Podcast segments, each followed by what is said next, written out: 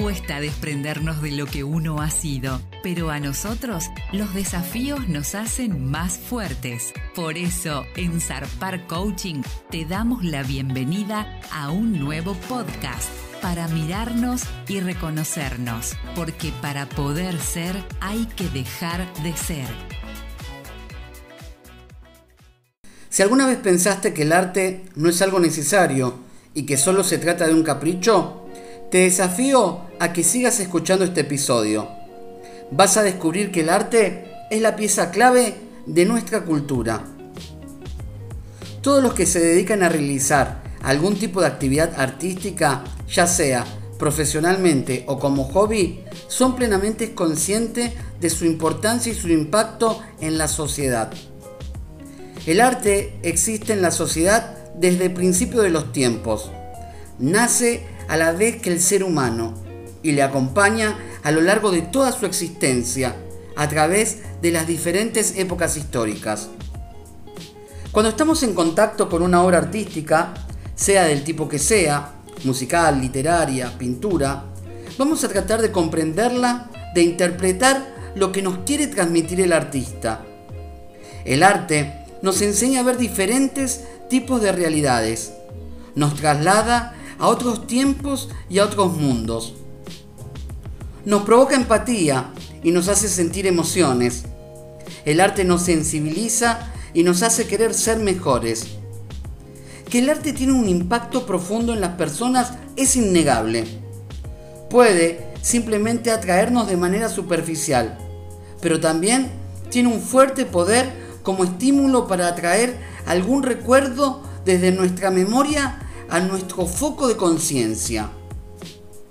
Las reacciones de cada uno son diferentes. Pueden llevarnos al pasado o a lugares muy remotos, pero su capacidad para producir un efecto en nosotros es incuestionable. Ahora vamos a hablar sobre el efecto del arte en nuestro cerebro.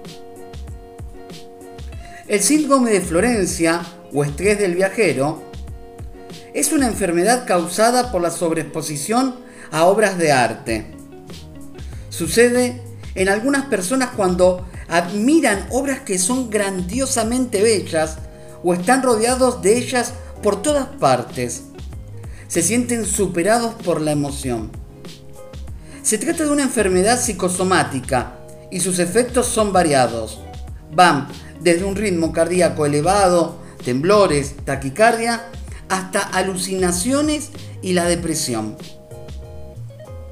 Es una expresión natural del cuerpo humano al sentirse sobrecogido por un exceso de belleza o ante un escenario impactante. También podemos observar el fenómeno que tiene que ver con un efecto liberador de estrés y de tensión. Este efecto produce, valga la redundancia, Efectos relajantes. Al concentrarnos y dedicar nuestra atención plena a una actividad artística, nuestro cerebro se desconecta y olvida automáticamente todas las cosas que lo preocupan. Esto hace que en un punto también pueda mejorar nuestra autoestima. Cuando nos enfrentamos a una producción artística, nuestro cerebro trabaja para darle forma y sentido a la información que nos llega. Es decir, tenemos una habilidad innata para organizar formas y patrones de manera que consiguen tener sentido. Otro de los fenómenos que tiene que ver con el arte es el efecto placebo. Las actividades artísticas producen todo tipo de efectos positivos que nos provoca placer. Se activan áreas de nuestro cerebro que activan la dopamina, sustancia que genera felicidad. Se sabe que la dopamina está involucrada en el deseo y el afecto, que evoca sentimientos placenteros en el cerebro. Es un poderoso efecto a menudo asociado con el amor romántico y el consumo de drogas de uso recreativo. Se descubrió que la misma parte del cerebro que se excita cuando te enamoras de alguien se estimula cuando observas grandes obras de arte o imaginas grandes bellezas. Otro fenómeno que evoca el arte tiene que ver con el efecto curativo. El arte es utilizado en la psicología para muchos tipos de terapia. De hecho, la arte terapia es un potente instrumento que se utiliza desde el principio del siglo XX, porque creando y admirando obras recargamos nuestra vida de energía positiva. El arte aplicado a terapias es una herramienta de proyección muy efectiva. El desarrollo de habilidades artísticas mejora enormemente la atención, el estado de conciencia y mejora el control emocional, el autoconocimiento y la autoestima. Además, ayuda a resolver problemas que nos afectaron en el pasado y que se manifiestan en el presente.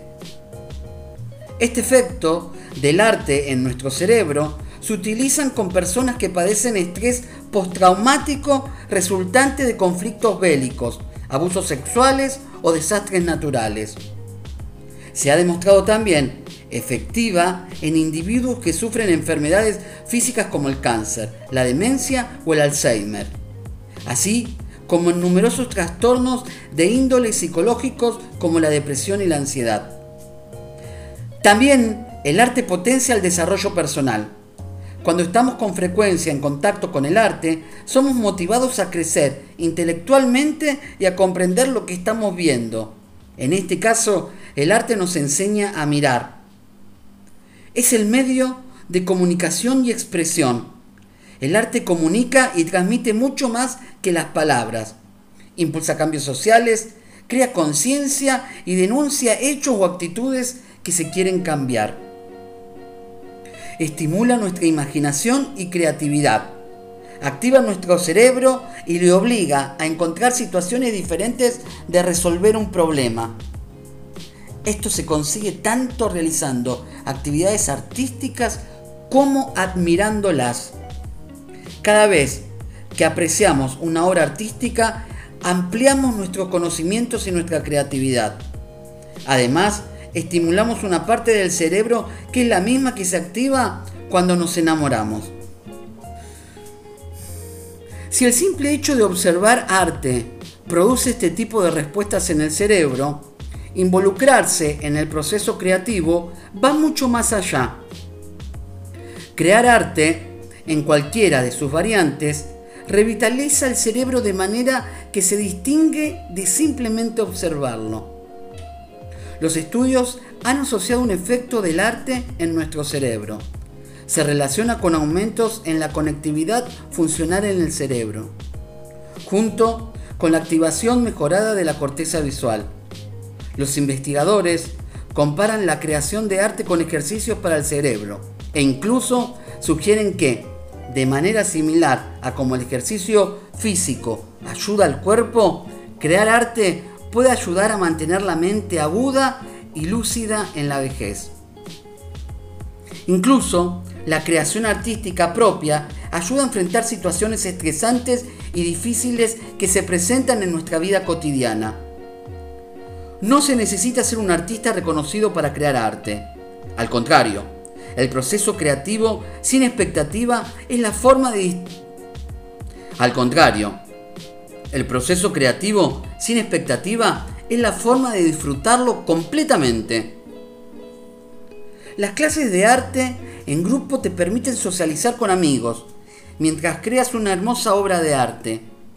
Incluso los libros para colorear creados para adultos. Estos te ayudan a relajarte y quitar la tensión de un día estresante. Para cerrar y parafraseando a Van Gogh, te pregunto, ¿qué sería de nuestra vida si no tuviésemos el valor de intentar algo nuevo? Esta sesión se acabó. Ahora es tu turno de accionar. Recordá suscribirte y recibir el mejor contenido diario para tu desarrollo personal, educativo y de liderazgo.